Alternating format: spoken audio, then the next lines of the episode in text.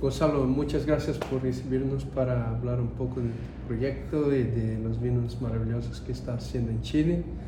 ¿Podría presentarse y presentar la bodega un, poquito para empezarnos? Ok, gracias Cristian, gracias por eh, compartir este espacio y momento de, de, mostrar algo de nuestros vinos de Chile. Eh, bueno, yo soy Gonzalo Castro, eh, director técnico de Barón Philippe Rothschild Chile. Eh, la bodega bueno, fue formada por la baronesa Filipín el año 1998. Eh, ella fundó su primer proyecto, bueno, su primer proyecto fue Almavida en 1996 y luego en el 98 ya pensó en volver para hacer su primer proyecto propio de Barón Philippe de Rothschild eh, con su primer vino que fue Escudo Rojo. Luego, con el pasar del tiempo, eh, ella fue interesándose más en Chile y finalmente cuando ella fallece asumen la dirección del negocio sus hijos eh, y en el año 2013 ellos deciden adquirir una propiedad en el Valle del Maule, una propiedad de alrededor de mil hectáreas, eh, de las cuales básicamente además decidieron dejar aproximadamente 500 hectáreas de bosque nativo para eh, ayudar a reducir la huella de carbono eh, entonces eso no se va a plantar. ¿Ya había viñas en, aquel, eh, en, ese, en esa propiedad? O... Unas viñas presentes, algunas, como eh, la viña País, la viña Cariñán, un poco de Cabernet Sauvignon, y ellos han plantado más hoy día y ya tienen, tienen plantados 300 hectáreas de distintas variedades eh, Cabernet Sauvignon, Carmener, Merlot, eh, Petit Verdot, hoy día Carignan, eh, Garnacha, eh, Cabernet Franc. Ah, muchas cosas. muchas cosas que hemos ido plantando con el tiempo. ¿Y lo hicieron como experimentos, plantando poco y después creciendo, o ya tenían certeza de algunas fueran a todas? Sí, al principio plantamos Cabernet Sauvignon principalmente porque había una certeza que el valle podía producir eh, muy buenos tintos como Carmener, Cabernet Sauvignon eh, y Merlot. Y finalmente, eh, después también, la propiedad, como son mil hectáreas, son microvalles. Son pequeños microvalles, también plantaron Sauvignon Blanc, Chardonnay en la zona más cercana a la costa. Eh, y luego de eso empezamos con Pedro Parra, un consultor de suelo. Muy conocido en Brasil. Claro. Eh, nos ayudó a eh, zonificar primero las partes bajas para producciones de la gama Mapu más clásica, luego las partes medias del campo para Mapu Reserva y luego, efectivamente, plantamos las zonas más altas del campo y esa, ya ese diseño lo hicimos 100% con él de pequeños bloques, pequeñas parcelas de 4 hectáreas, 3 hectáreas, eh, para eh, ir probando cosas nuevas, como Cabernet Franc, Petit Verdot, Carignan, Garnacha, Mouvedre, eh, un poco más de Cabernet, un poco más de Carmenera en distintos lugares.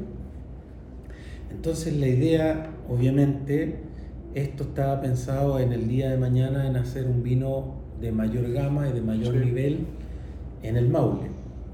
Eh, y mientras tanto, empezamos con una línea que se llama Tierra Sagrada.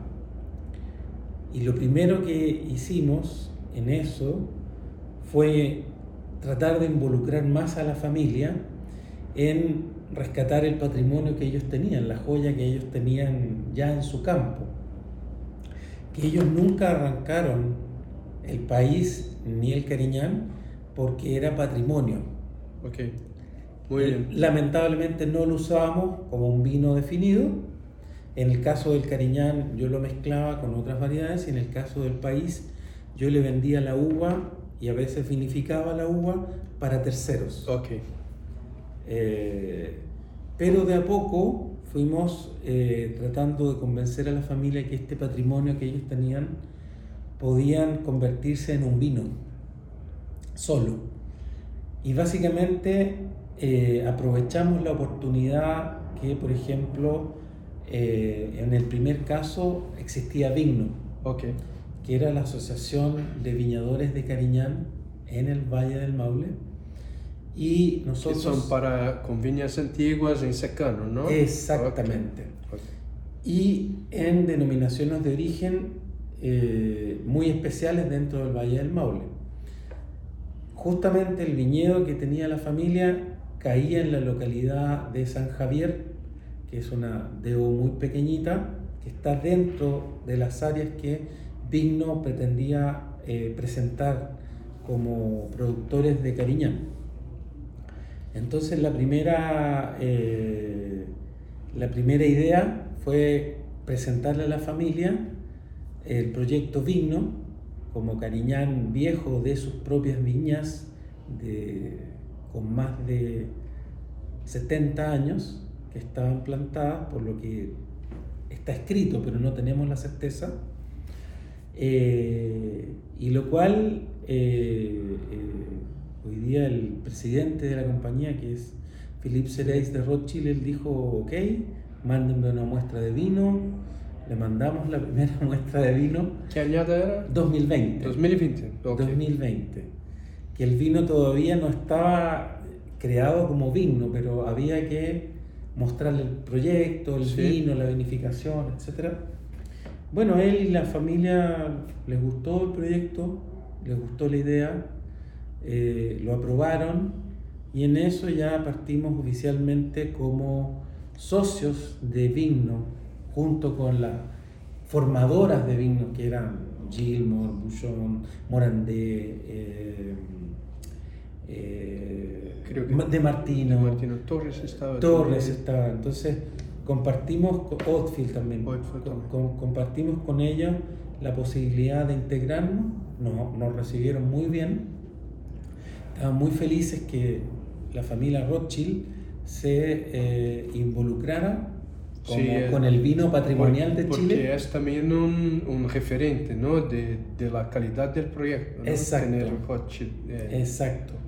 Entonces eh, nos recibieron muy bien, participamos hoy día de la asociación, de todas las actividades, recibiendo periodistas nacionales, extranjeros, mostrándole el viñedo, eh, el vino, etc. Entonces realmente fue un éxito eh, participar y hoy día, bueno, ya el vino es un hecho y ya está en Brasil. Qué bueno. Suerte. Exacto. No está.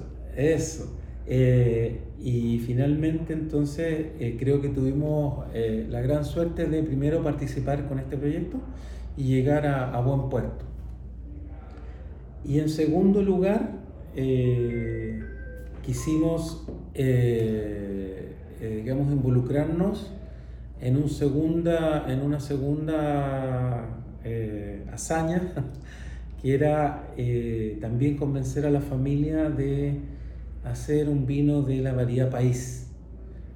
o mission o criolla, como llaman en Argentina, mission en México, en México y Estados Unidos, o eh, Listán Prieto en España, eh, etc.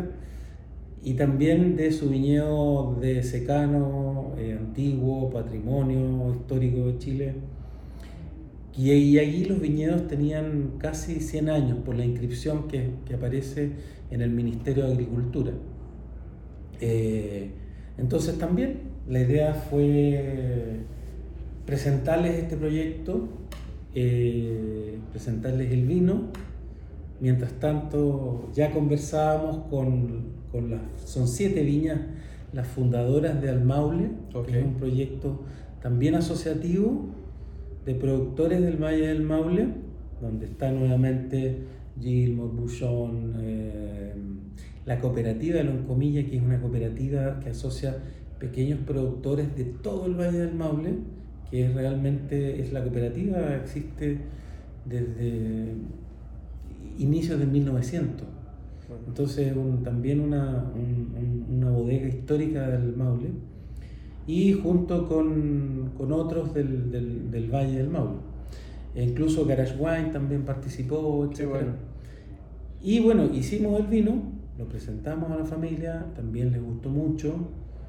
Eh, y finalmente ya llegamos al, a, a, la historia final que el vino lo lanzamos como parte de la Asociación de Vinos, eh, perdón, al Maule, y ya hoy día también está en Brasil eh, y en otros países. y la verdad que ha sido un éxito también la gente lo ha recibido muy bien. Es un vino también que, que la familia Rothschild eh, creo que le ayuda a diversificar su, su portafolio. Y también el Maule está muy felices que como asociación que nosotros como Rothschild, eh, Barón Felipe de Rothschild Chile podamos participar en el, en el proyecto. Aquí en, en Brasil quizá eh, las características más técnicas de Mauli como terroir no estén tan difundidas. Así que si pudiera hablar un poco mm. sobre eso. Claro. Bueno, hay que hacer un punto quizás que el Valle del Maule es el valle con más historia en Chile eh, desde el año 1850, no me recuerdo bien donde normalmente se plantaron las primeras viñas. Y después, bueno, creo que por historia después viene el Valle de Itata, pero primero el Maule. Y segundo lugar, el Valle del Maule es el valle más grande en términos de superficie de Chile. Y en historia también, o sea, albergó siempre, aparte de estas variedades patrimoniales e históricas, albergó las grandes producciones del Cabernet Sauvignon, Merlot, luego Carmener, entonces es un valle con mucha historia.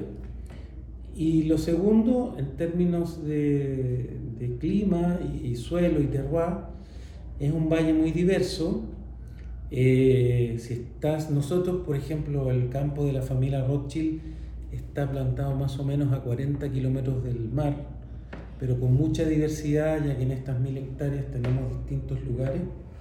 Eh, pero claro, si tú te vas también a la cordillera del Valle del Maule, puedes producir vinos blancos muy expresivos, eh, con una cierta mineralidad, etc. Si te vas a la zona media, a veces es un vino, son suelos más de arcilla, pero si te vas a esta zona más costera donde está la propiedad de Barón Philip, eh, son suelos de granito, okay. granitos compuestos. Eh, con, es granito cuárcico principalmente, eh, con mucha evolución, mucha erosión en su suelo, por lo tanto hace que eh, hay algunos granitos más oxidados, otros menos, etc. Por ejemplo, hay suelos que se pueden parecer perfectamente a gredos en España. Ah, El granito de gredos es famoso, o, o algunos granitos de la Borgoña, etc. Entonces, eh, hace muy entretenido este mosaico de terroir que hay ahí. Eh, y en términos eh, más de, de, estas dos variedades, el país que nosotros producimos está plantado sobre un granito más oxidado, con arcilla roja, lo que hace que el vino se exprese con mucha fruta, normalmente y un, un cuerpo y una eh, estructura de taninos más suaves. ¿sí? En cambio, el cariñán está plantado en una zona con un granito cuárcico más blanco, eh, con alta, alto grado de meteorización y descomposición, lo que hace, lo que, hace que el vino sea más eh, punzante o más con toques de grafito o toques, ciertas, ciertos toques más minerales, ¿cierto? Eh, pero también con una estructura más, más potente. Okay. Eh, ya de por sí el cariñán como variedad es una estructura, es un vino de mucha estructura, Eh, y finalmente, plantado sobre granito hace que la expresión del Cariñán sea muy interesante en términos de complejidad, eh, en términos de cuerpo, acidez. Y para la longevidad también. Y la longevidad, sí, también. Y la, el Cariñán hace que tenga también, naturalmente, longevidad también porque tiene una acidez natural muy alta. Muy alta Entonces, esas dos componentes hacen que el vino sea complejo, sea con gran potencial de guarda, sea que exprese también el Valle del Maule en, una característica súper eh, interesante, en una dimensión del Valle del Maule más diversa, saliendo de las variedades tintas más tradicionales, ¿cierto? Me encanta la idea como usted describe como variedades patrimoniales, tanto Cariñán cuanto país. Es un resgate, ¿no? Exacto, exacto. Y, yo creo que eh, si bien Barón Felipe en este caso no fueron los primeros, eh, efectivamente la familia hizo un tremendo paso en, en, tomar su patrimonio, ellos no lo habían eliminado, y expresarlo también en, eh, en estos vinos, que en conjunto con hacer esta idea asociativa de producción de vino, al maule, mostrar estas, estas viñas eh, antiguas. Eh, conversamos con la familia y yo también estaba convencido de que estas variedades podían ser con un manejo orgánico. Ah, qué bueno. Eh, todavía no sé si el día de mañana el vino va a ser con una definición certificado o no. No lo creo. Pero sí, el viñedo lo está certificado certificamos las variedades, ambas variedades con la Universidad de Talca, en el sentido que tenemos la certificación que los viñedos son cariñán puro, son país puro y plantados muy antiguos. Y hoy día estamos trabajando ya hace tres años con la transición orgánica. ¿Y cuál es el sistema de conducción de, la, de las dos variedades? Sí, las dos variedades son Gobelé. Okay las dos variedades son como cabeza que decimos en Chile, eh, con, ya con varios años la planta del gobelé comienza a crecer un poquito más, pero es una conducción, yo te diría, muy tradicional, como el sur de Francia, donde están estas variedades como el cariñán, o incluso en España, que el cariñán también, o la cariñena, como dicen en España, eh, se produce también en, cabeza, eh, ¿sí? Y la verdad es que hace también ayuda al manejo, porque a veces eh, la variedad tiende a, a tener una incidencia de algún hongo como oído, qué sé yo. Pero el manejo en cabeza, como cae la vid en forma natural, hace que la ventilación sea muy eh, adecuada. Y viene de todos los lados también. Exacto. Y ayuda a que, eh, que eh, la práctica del, del, control de las enfermedades sea baja. Y, y, son más bajas, ¿no? Las, las líneas. Así que, bueno, en un lugar donde no hay mucha lluvia, el propio suelo mantiene... La humedad. Sí, es correcto. Eh, claro, si bien en Chile, en el Maule, llueve, llueven alrededor de 400 milímetros, pero caen más principalmente en invierno. Ok, es concentrado, ¿no? Es concentrado y a veces un poco en primavera, entonces, claro, efectivamente eh, no es normal en Chile tener viñedos sin irrigación, porque la primavera es más caliente, el verano es más caliente y sin agua de riego, normalmente las viñas... ¿Y ahí tanto Cariñas cuanto País son de secano? Son de secano, efectivamente, que hemos hecho también algunos eh, buracos o calicatas, eh, donde la exploración de las raíces es súper profunda, es súper profunda. Entonces eh, hace que las raíces puedan captar el agua en forma natural y finalmente subsistir al secano costero que se llama, en, en, el caso donde está este viñedo, el secano costero. y susceptible, digamos, como lo han hecho durante 80 años. Y, y Gonzalo, ¿y las otras variedades que plantaron no siguen, no siguen secando o siguen? Eh, estamos haciendo algunos ensayos. Ok. Porque efectivamente, por ejemplo, el muvedre lo plantamos sin riego. Ok. En cabeza también, sin riego. El cariñán y el grenache o la garnacha, eh, la verdad es que no nos arriesgamos para el inicio. Para el inicio hoy día está plantado en cabeza también, en gobelet, pero eh, con riego, con menos riego, ¿sí? Y en el futuro cercano la idea es quitarle el riego okay. a, a, estas variedades que son de crecimiento en, en gobelet, pensando que puedan profundizar y... y Las raíces. Claro. Muy Entonces, eh, y obviamente, y todas estas plantaciones nuevas también, si bien no están con un manejo orgánico, estamos haciendo una viticultura que se llama regenerativa, Sí. que es como en Francia dicen también eh, la viticultura raisonnée. Raisonnée, eh, básicamente es porque en realidad creo que es donde va el futuro de la viticultura mundial. ¿ah? Eh, porque si, si no logramos entender que la vid es una planta que se puede adaptar a su a microambiente en el suelo, etcétera, y favorecerse de los microorganismos, de los propios minerales que a veces la microfauna ayuda a que estén disponibles. Ok. Eh, el día de mañana también, con tanta contaminación que hay, y yo creo que si no nos damos cuenta ahora de eso, eh, va a ser complejo el día de mañana y creo que es mejor empezar ahora. Entonces ahora, por ejemplo, empezamos este viñedo nuevo con esta viticultura regenerativa desde el inicio. Vamos plantando, por ejemplo, este año plantamos eh, mostaza Ok. en, el, en, el, en el- la entrilera, pero probablemente el año pasado, el año que viene, podríamos cambiar a, eh, a- a avena, ovicia, el día de mañana trébol, porque también para ayudarnos con eso, eh, yo descubrí un laboratorio de, de análisis, que no, no, lo, no lo descubrí yo, sino que eso es muy ¿Sí? antiguo, ya tiene muchos años en Europa y en, y en Estados Unidos. Pero descubrí un laboratorio en Estados Unidos que me ayuda en Chile de medir el movimiento de microelementos en la savia.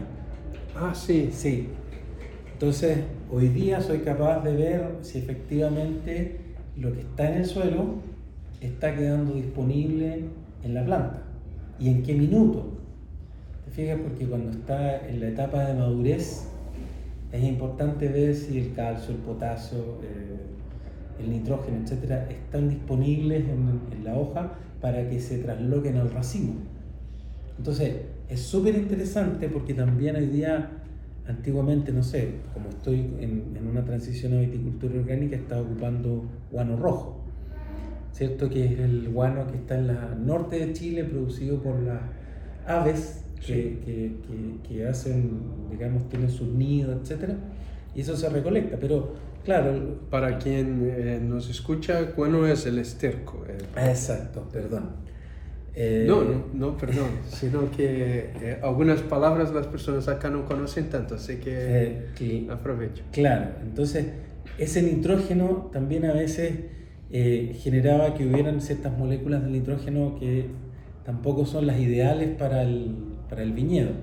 Entonces hoy día estoy haciendo, por ejemplo, menos aplicación de, de estiércol al, al suelo y estoy haciendo más aplicaciones, por ejemplo, eh, de, de algunos productos orgánicos eh, producidos por el salmón o producidos Ah, sí. por a veces otros microorganismos que los aplico en spray sí, al- a las a hojas. las hojas. En Como distintos biodinámica, un Eh, poco... claro, es un poco razonar, si bien no soy biodinámico, pero por ejemplo empezamos con un tratamiento muy interesante que se llama el té de compost, Ok, que lo hacemos nosotros. Tenemos una pequeña granja de lombrices, no sé cómo lo dicen en portugués. no me recuerdo también, pero... Eh, tenemos una pequeña granja de lombrices donde recolectamos materia orgánica de distintos lugares incluso todos los residuos del, del casino de alimentación vienen, Ok. los recolectamos y los metemos ahí eh, con un poco de estiércol de caballo o de eh, vacuno y finalmente eso sacamos nuestros eh, residuos de, de Lombrices son minhocas. a miñocas. Ok. Tomamos los residuos de eso y finalmente los fermentamos en un fermentador eh, especial. Entonces finalmente esa fermentación hace que estos ácidos húmicos o fúlvicos estén más disponibles y luego también los aplicamos en spray o por riego por goteo. Ok. Entonces ha sido súper interesante, si bien no es biodinámico, es empezar a mezclar conceptos. Pero en esta... Se apropiando de lo mejor de, de cada, de cada- de cada- exacto. Ok. Te fijas, Eh, me gusta a mí la biodinámica, me encanta, pero bueno, creo que en la viña no necesariamente vamos a llegar a ser biodinámico. Tengo algunas prácticas como podar en cuarto menguante ciertas variedades, Sí. eh, pero son pequeñas cosas, ¿te fijas? Pero al final yo creo que es eso, es ir tomando cosas interesantes de cada forma de producir eh, para que después la viña vaya expresando de mejor manera la madurez, el terroir, eh, la fruta o eh, esta, esta, esta mineralidad que lo puede expresar en ciertos terruños. ¿Te fijas? Entonces, como que de a poco eh, el proyecto de, Rothschild va caminando hacia allá. Eh, en otros vinos, por ejemplo, en Mapu, hoy día eh, estamos envueltos en, si bien no en orgánico, pero sí estamos certificados con un laboratorio francés, que nuestros vinos son cero residuos. Ok. Ah, eso es más entretenido incluso que... Claro, si bien no son orgánicos, hace cuatro años ya la familia también nos pidió que eh, fuéramos trabajando en eso, porque si ves en, en Europa Sí. ha habido gran tema de, de, de- de lugares de vino, producción de vino con, con ciertos temas de eh, pesticidas, etcétera, Sí. ¿cierto? Entonces hemos ido cambiando la manera también hace ya cuatro años y hoy día ya son dos años que estamos certificados con un laboratorio francés que estamos en cero residuos en los vinos. Muy bien. Y vamos a los vinos un poco. Ah, por supuesto. También. ¿Qué tenemos acá? Déjame A ver un poco más. Así. Eso, tenemos hoy día eh, primero el vino, no sé si tú lo muestras. Sí, ahí. sí. Al Maule, variedad país, de el viñedo propio de. 22. Sí, Coscolecta 2022. Qué bueno. Es entretenido que aquí pone país patrimonial del secano. Exactamente. Muy entretenido. Y la, el nombre de la familia de Barón Philippe de Rothschild está muy bien aplicado en la botella también. Que, Claro. Y bueno, este entonces, como te conté, es un vino 100% país. Ya yendo un poquito al detalle del vino, eh, por el momento eh, son dos vinos que se hacen con levaduras nativas, este país y el vino, los únicos dos productos que hacemos así. Y este vino país está hecho en un lagar antiguo de concreto. Cuando la familia compró este proyecto, tenía una bodega muy antigua, que era del 1800, que algunas cosas están en proyectos de reparación y otras que ya se ocupan, o hice pequeñas mejoras, como unas cubas de concreto, no sé si tú te acuerdas, hay muchas, incluso en el Rasuri, tú Sí. que conoces bien, sí. del que, de las bodegas antiguas, tienen en su entrada en Panqueo unas cubas de concreto. Y no, no tenían epoxi, no tenían nada. de- No, no, Era concreto puro. Exactamente. Entonces, tomamos estas cubas antiguas y este lagar antiguo, que, que como te digo era de, del 1800, eh, y básicamente eh, lo hicimos en un lagar abierto con un 50% de racimo entero, que ustedes sintiendo le dicen eh, callo. Sí, callo, muy bien. Callo. Eh, con 50% y 50% de la uva despalillada. Y básicamente al principio con gente que nos ayuda a moler, a Ah, pisar. pisapé. Sí, sí, sí, pisar con los pies. Sí. Y después, eh, ya cuando comienza la fermentación espontánea, lo que hacemos es pillage o pisoneo, Sí. no sé cómo llamas, eh, dos, tres veces al día. Y finalmente eh, sacamos el vino de los orujos en una densidad de 1000, 9, 9 y poco, cuando ya está terminando, para no extraer demasiado. Esa extracción es muy, eh, muy delicada, ¿no? Acá, que Sí. sentimos acá, ¿no? Sí, es un, es un vino de...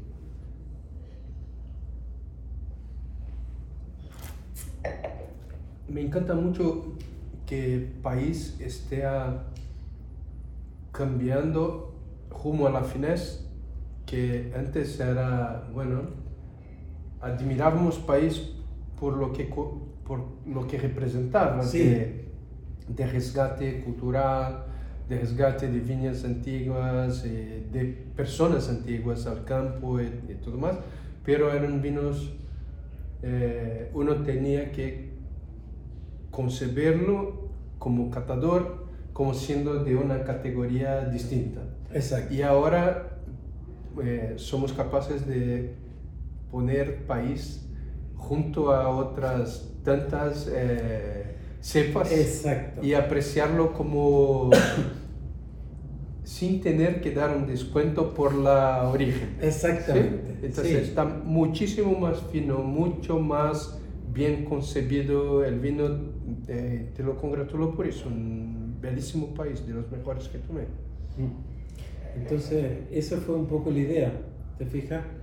Hacer un vino de mucha fruta, bastante expresión frutal, en este tipo de vinificación y como te comentaba, como viene de un suelo con porcentaje de arcilla roja, eso también ayuda a la expresión de la fruta.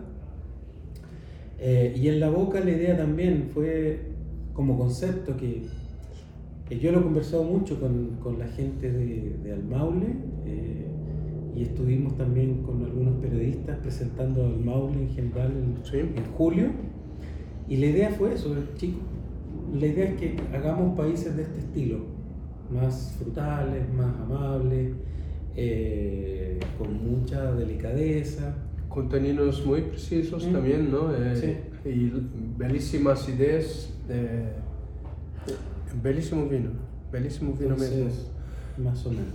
Y en ese, en ese tema aún del país, eh, que es 2022, ¿cómo fue la añada? ¿Fue, Ah, sí. ¿Fue favorecido por esa añada, Sí, mira, ese perfil? sí, yo creo que el año 2022 no fue un año caliente, no, fue un año medio que permitió una buena expresión de la fruta, eh, pero tú sabes que el cambio climático está llegando a todos lados Sí, y en Chile se está notando mucho. Las lluvias bajan mucho y el calor del verano aumenta mucho y obviamente también estamos ayudando eh, a eso siempre cosechando un poco antes. ok. ¿Te fijas? Para tratar de evitar pasarnos a la sobremadurez. Incluso estos, estos cultivos a veces de sobrehilera ayudan a que el suelo no se caliente. Ah, ok. Entonces ayudan también a mantener, vis- viste que el suelo hay un efecto que se llama calor radiante, Sí. que cuando choca en el suelo luego se expande a la, a la atmósfera. Sí. Entonces estas coberteras vegetales también ayudan a que el suelo no se caliente mucho y eh, ayudan a mantener una temperatura de la viña un poquito más baja. Debe mantener la humedad y ese efecto de- del calor no tenía pensado. es, Sí, eh, también. Sí, Es como un antidesertificador, ¿no? Exactamente, exactamente.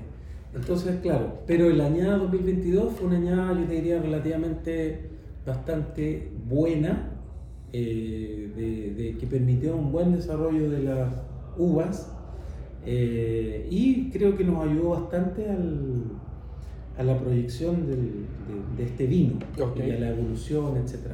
Después, este vino lo tuvimos en concreto después de la vinificación por 8 o 10 meses, no me recuerdo bien. Un buen periodo, ¿no? Sí, en concreto y luego embotellado. Muy bueno, muchas gracias. Eh, Sí. Increíble. Y ahora el vino. Vino, sí. ¿Puedo mostrar? Sí, claro. Ese es nuestro vino. eh, el vino eh, del Valle del Maule, de Barón Philippe también, de las uvas antiguas de, de la propiedad.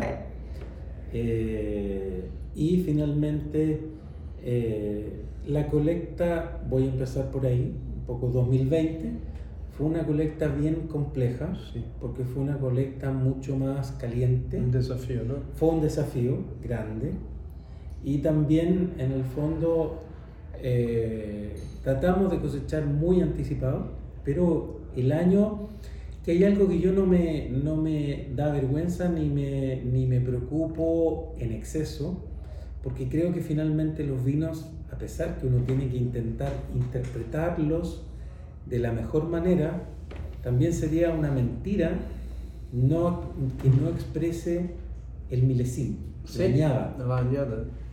Entonces, justamente eh, yo hablaba este verano con Philippe Sereis de Rothschild, que yo le decía que yo creo mucho en que nosotros expresemos la añada. Y él me decía, fantástico, porque yo creo que, que eso es parte de la esencia del, auténtica de la esencia del vino. Entonces, claro, pero el 2020 fue un año un poquito más complejo, que fue un poquito más caliente y también fue nuestro primer año de vino. Eh, fue, un, fue un año que eh, lo tuvimos la crianza solamente en barricas, ¿sí? Eh, de 225 litros, porque estábamos en el proyecto recién empezando, que la familia también tenía que aceptarlo, involucrarse, etc. Luego ya el 2021 y otras cosas hemos hecho pequeños cambios también en crianzas en barricas de 600 litros, Ok. un poco de roble austriaco sin Ah, tostar, sí, qué bueno. eh, te fijas, un poquito en concreto. Pero claro, esto es la primera añada y finalmente igual creo que manifiesta una buena intensidad de fruta. Se muestra el año sin duda, con Sí. fruta más madura. ¿Sí? Pero lograste que no sea nada jammy. eh, eh, la fruta eh, se- es- está, pero no está, no está sobrepasada de manera alguna. Si tú te fijas, igual tiene 13,5 13,5. de alcohol. Sí, Entonces, a pesar de la añada, se nota que lo intentamos cosechar más temprano. ¿Usted Eh, cree que el fato de estar plantado en Globele y, se- y ser en eh, viñas muy antiguas, esto también ayuda para Sí. mantener en un cierto equilibrio en la vida? Sí, sin duda. Sí, yo estoy convencido de eso. Eh, fíjate que es increíble que la nobleza de las viñas viejas hace vinos siempre fantásticos. Eh, eh, y hay, un- hay una cosa curiosa que, que yo siempre la digo. ¿ah? Eh, tú sabes que en Chile hay de todo, Sí, pero muchas bodegas en Chile plantan para que los viñedos vivan 20 años. ok.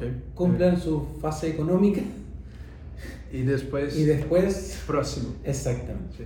Pero yo eh, me río mucho y en eso doy gracias también a estar en un proyecto serio y de largo plazo como Rothschild. Eh, es que, por ejemplo, las plantaciones que hemos hecho, o sobre todo también las últimas nuevas plantaciones, las pensamos en ojalá en 50 años. Qué bueno, ¿no? ¿Te fijas? Para que efectivamente eh, eh, la nobleza de la viña vieja se exprese en algún momento.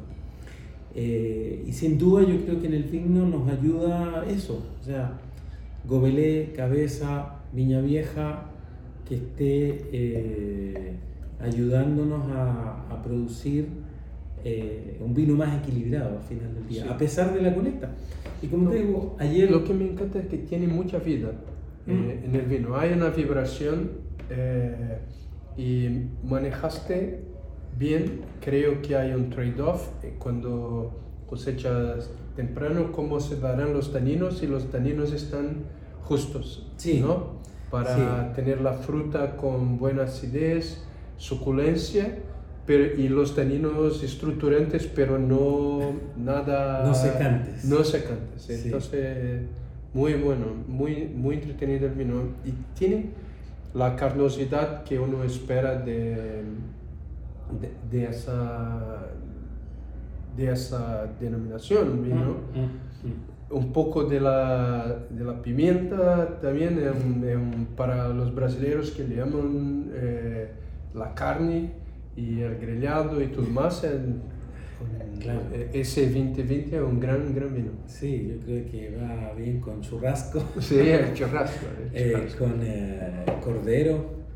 eh, Sobre todo el cordero, porque es más, un poco más elegante la, la carne y acá tiene un poco de las hierbas, ¿no? En ese, en ese vino, es eh, un vino Sí. encantador. sí, Entonces, eh, pero eso, o sea, creo que lo menos eh, yo personalmente estoy muy contento de, de- de poder también ayudar a, a- a mostrar Chile en otra faceta Sí. y que también el, el proyecto de la familia Rothschild Chile, en Chile también se diversifique, ¿te fijas? Eh, Sí, porque usted está liderando proyectos con vertientes de, distintas y con, con visiones distintas y, y roles, papeles, papeles distintos también, ¿no? Claro.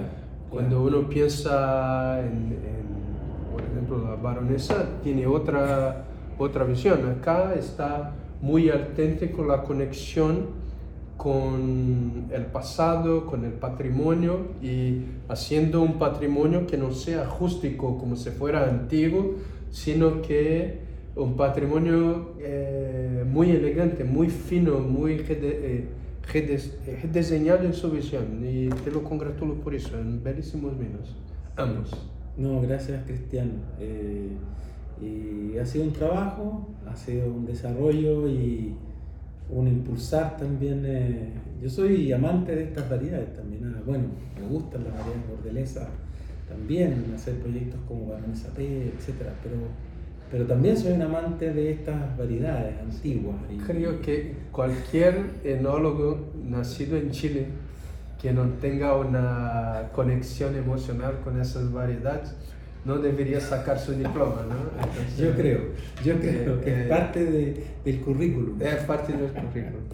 Muy bien. Así que bueno, gracias. Muchas gracias por su atención, gracias por su tiempo en su visita rápida por Brasil y nos vemos pronto. Sí, gracias Cristiano, un placer. Salud. Y salud.